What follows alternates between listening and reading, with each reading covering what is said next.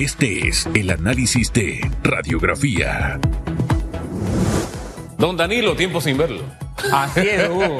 Decía Hugo. Oiga, Eh, pero usted sabe, eh, eh, una cosa es el, an- el análisis así a, a- a- y otra es cuando ya uno se sosiega, pasan los minutos, uno digiere mejor las ideas. Oye, aquel aspecto, qué sé yo, no es a quemarropa como el de así anoche. es. Una cosa es el tequila y otra cosa el tequila reposado. Bueno, una cosa es una cosa y otra cosa es otra cosa. Al amanecer de hoy y también, ¿por qué no? Explorando otras reacciones, porque incluso aquí estuvo el señor San Martín hace algunos segundos, eh, la señora Ana Giselle Rosas también. Eh, ¿Qué balance hace usted? Y Fíjese que yo hablo de balance, no hablo de quién gana, quién pierde, porque eso es demasiado subjetivo, ¿no? Y eso es entrar en el calle arriba, Así calle es. abajo. Eh, y ya usted sabe más o menos cuál es mi forma de pensar respecto a ese tema. Le doy la guitarra para que toque usted. Gracias, don Hugo. Bien. Vamos a comenzar primero por los aspectos de forma y luego por los aspectos de fondo. A ver. En cuanto a forma, yo eliminaría por completo eso de que un candidato le pregunta y luego le repregunta a otro. No, yo dejaría una norma que sería cada candidato tiene derecho de intervenir con respecto a otro candidato sin necesidad de que sea una pregunta. Puede ser una pregunta, una observación, una crítica, un saludo, lo que quiera. ¿Por qué? Sencillo. Ayer cada candidato le preguntaban por el sol y contestaban por sus zapatos.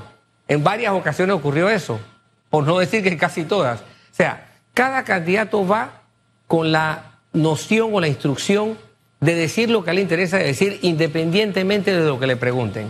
Por lo tanto, dejémonos de la ceremonia de la pregunta que tiene poco sentido y entremos directamente al debate, al debate, a la confrontación. Mire, usted, usted no, no- no dijo lo cierto por esto, por esto por esto, y el otro contesta y se acabó. Oye, es, es cuestión de forma, ¿no? Eh, que, que atañe al fondo también. A, a mí me gusta la confrontación de ideas, eso de que usted conteste lo que quiere es porque forma parte también De la defensa, de la estrategia defensiva. De, de una dinámica, usted quiere vender su proyecto. Pero usted sabe cómo yo salvaría esto de la pregunta y de la repregunta. Yo le daría la licencia, buscaría la forma de que hubiera la posibilidad de que alguien terciara en el debate. O sea, que aportara un elemento adicional porque a veces en la repregunta el que cierra, cierra como quiere y como le da la gana. Pero si hay alguien que refresque el debate, hay un elemento adicional, porque toda propuesta es cuestionable. Y, y digo, cuestionable en el sentido de que puede ser sometida a, el ácido de la, puede pasar por la prueba de ácido de las interrogantes. Y creo que eso de alguna forma alimentaría más y le daría más vida Así al debate. Por, por un lado era eso, ¿no? Cada candidato contestaba de, de- de- de lo que le daba la gana con respecto a la pregunta. Y cada pregunta, por lo general, era la búsqueda de la justificación de lo que el que preguntaba quería con respecto al preguntado. El, preguntaba, el preguntado quería normalmente o generalmente que el que, le, que al que le preguntaba justificara su postura, lo cual me parecía una dinámica innecesaria, un poco tiende a aburrir el discurso, porque es como que yo le preguntara a usted, oiga, don Hugo, ¿verdad que yo me veo bien con este vestido? Entonces, eh, No, e- e- ese es tremendo porque todos sabemos que el agua moja. Exacto. ¿Usted cree que el agua moja? Entonces- ¿Usted cree que Entonces, Sí. eh, eh, eso para mí era, fue un poco de desperdicio de tiempo. Y con esto de desperdicio quiero referirme a, lo más importante en cuanto a forma. Un debate para cada candidato es una oportunidad, sobre todo si son candidatos que están en situación de poca distancia unos con respecto a otros. Aunque aquí no sabemos cuál es la distancia verdadera porque hay multitud de encuestas que son unas muy diferentes de las otras. Lo relevante es, bueno, ¿quién aprovechó más o mejor esa oportunidad?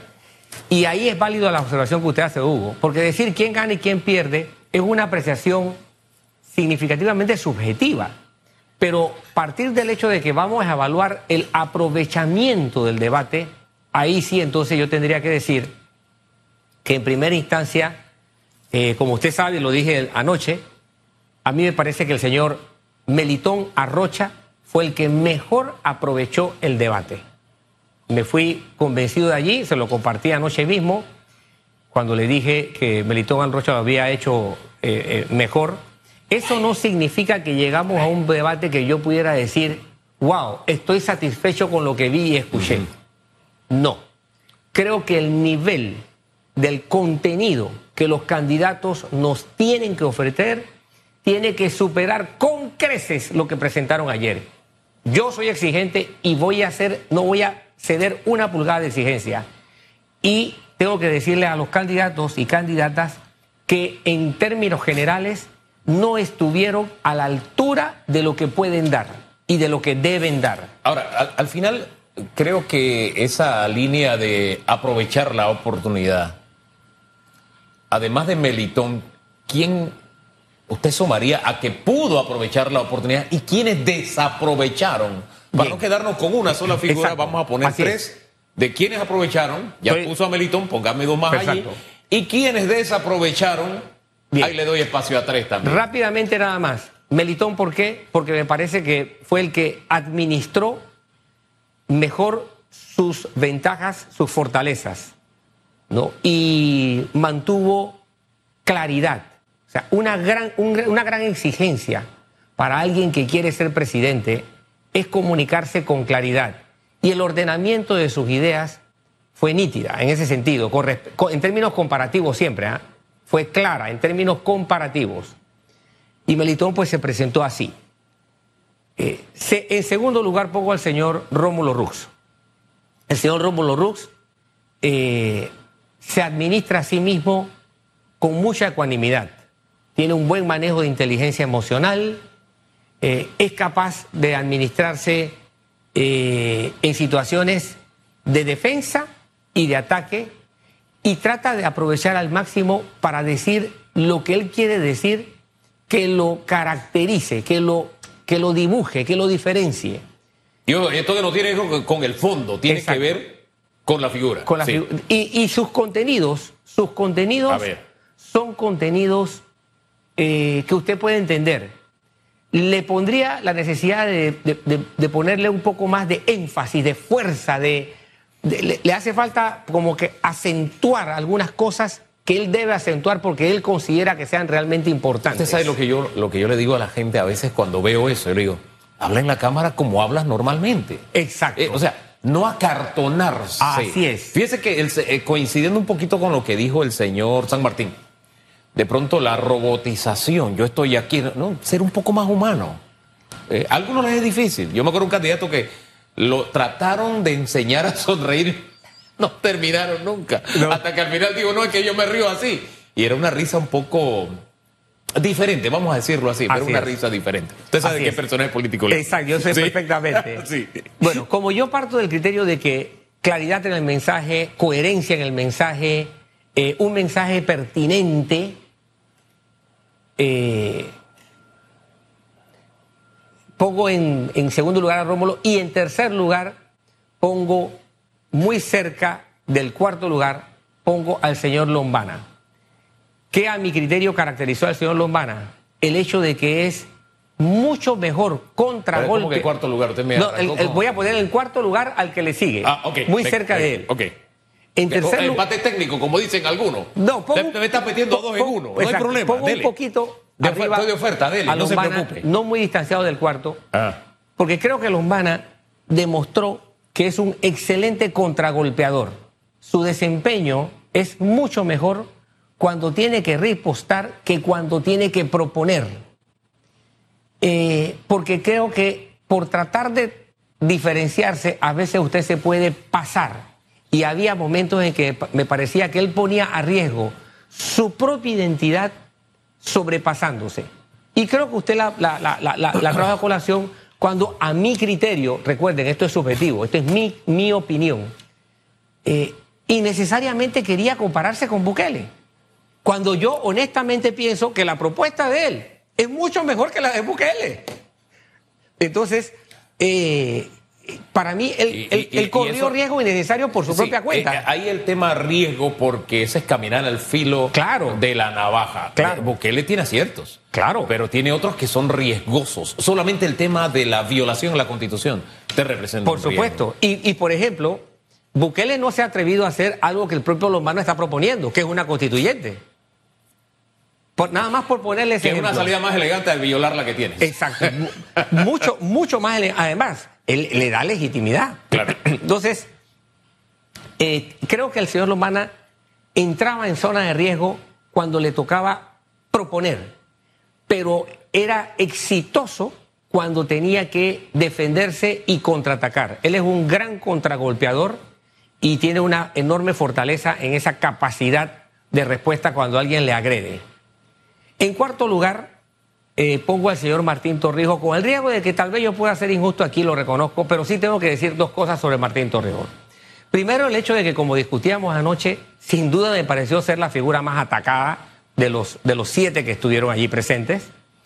Eh, había cierta concentración sobre su, sobre su desplazamiento, sobre su exposición, y lógicamente eso exigió que el señor Torrijos tuviera que invertir buena parte de su tiempo en defenderse y eso también le restó tiempo a, su, a su espacio de proponer. Y claro, al tú no poder distinguir, bueno, y ahora qué cosas claramente propone el señor Torrijos, eh, le restaba en el aprovechamiento de su tiempo. Y además entró él gratuitamente, sin necesidad de tener que hacerlo, entró en zona de riesgo y necesariamente se expuso a riesgo con dos planteamientos que hizo, uno de los cuales le respondió muy duro el señor Rux. Sí, y con la desventaja, insisto, que esto de la pregunta repregunta, el que cierra es el que pone el remache. y ahí cerró Rómulo Rux. Él tuvo la ocasión de explicar su risa en el postdebate, que a propósito recibí mucha retroalimentación de el debate y eso requeriría otro tipo. ese es otro programa. ese es otro eh, programa. sí, exactamente. Porque lo que cuenta es ese momento, ¿no? Ese escenario. Para el próximo debate, yo de verdad, yo propongo siempre por oportunidad, oportunidad para todos, ¿no? Por eso el tema de lo que pasó con la campaña de la señora Gordón, los seguidores de su campaña, la violencia de que fuimos eh, eh, fuimos objeto primero todos, porque eso es, eso es violentar, eso es, es, un comportamiento violento. Así es. Eso de que haya un espacio donde todo el mundo está hablando y tú llegas a, hacer ruido, estás agrediéndola. Es, una agresión. Algo tan básico y elemental y el derecho humano como es la, la libertad de expresión. Primero eso. Pero pasar a la violencia física, a la agresión a obreros de la información, a sus pares y de sus pares a mujeres, porque la que llevó la peor parte fue una colega. De verdad que e, esa nota discordante no la podemos pasar por alto, don Danilo. Sí, ahí hay dos cosas que destacar. Yo soy una persona que creo en la corrección. Creo en la corrección. Recuerdo perfectamente que cuando eh, un diputado dijo que eh, él y su grupo político sí sabían cómo hacer los golpes de Estado, yo dije. ¿Se acuerda? Sí, yo dije, yo creo que el diputado se debe, debe pedir disculpas y creo que si las pide, caso cerrado. Y afortunadamente el diputado pidió disculpas, se, se corrigió a sí mismo. Aquí ineludiblemente Suntrax y los simpatizantes de la profesora Maribel deben hacer lo mismo, porque estaban identificados como simpatizantes de la profesora Maribel. Porque además la profesora Maribel no es así. Ella no es violenta. Eh, eh, ella no es una persona, ella es una persona clara. Sus mensajes eh, son muy claros, sus posiciones son muy claras, pero no es, no es, ella no es una persona abusiva. Por lo tanto, eso no, eso no, eso no hace engranaje, no, no, no, no, concuerda con su personalidad. Así es que la agresión de anoche no puede ser aceptada no puede ser aceptada. Además, no le conviene a nadie.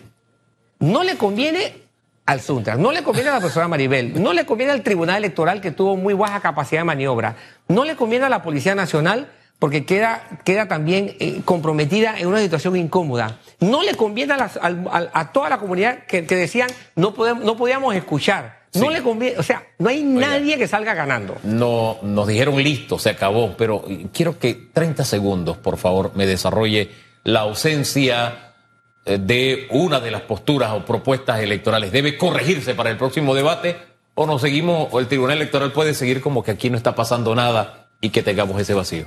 La ausencia de uno de los proponentes es una pérdida. Es una pérdida para él y es una pérdida para, para todos, sobre todo para el elector, porque lo que hace uno es que uno compara. Soy de los que piensan que los debates al final muy poco logran que la gente cambie de posición, pero sirven precisamente para tener ideas claras sobre lo que proponen. Y las ideas claras al final decantan en decisiones claras. Perdimos con el hecho de que no estuviera uno. Y debe corregirse. Y de eso debe corregirse Sí. lo más pronto posible. Ahora, esa es una tarea que queda pendiente de una sola lado, que se llama Tribunal Electoral. Así de sencillo. La carga, la pelota está en el campo del Tribunal Electoral y no puede hacerse como que no ve la pelota. Ahí está, porque la honradez del sufragio también y del proceso se mide a través de lo que haga o de lo que deje hacer. Acción o omisión. Así de sencillo. Gracias, don Danilo. A Placer. ustedes gracias por la sintonía. Mañana, primero Dios, juntos otra vez. Usted sabe lo que le pasó a Susan, ¿no? No, no tengo No, idea. se lo cuento ahorita. Eso es toda una historia. Ay, ¿Cómo ay, va ay. a ser? Pero esperamos que mañana ya esté repuesta y nos acompañe. Bendiciones, acompáñenos mañana usted también.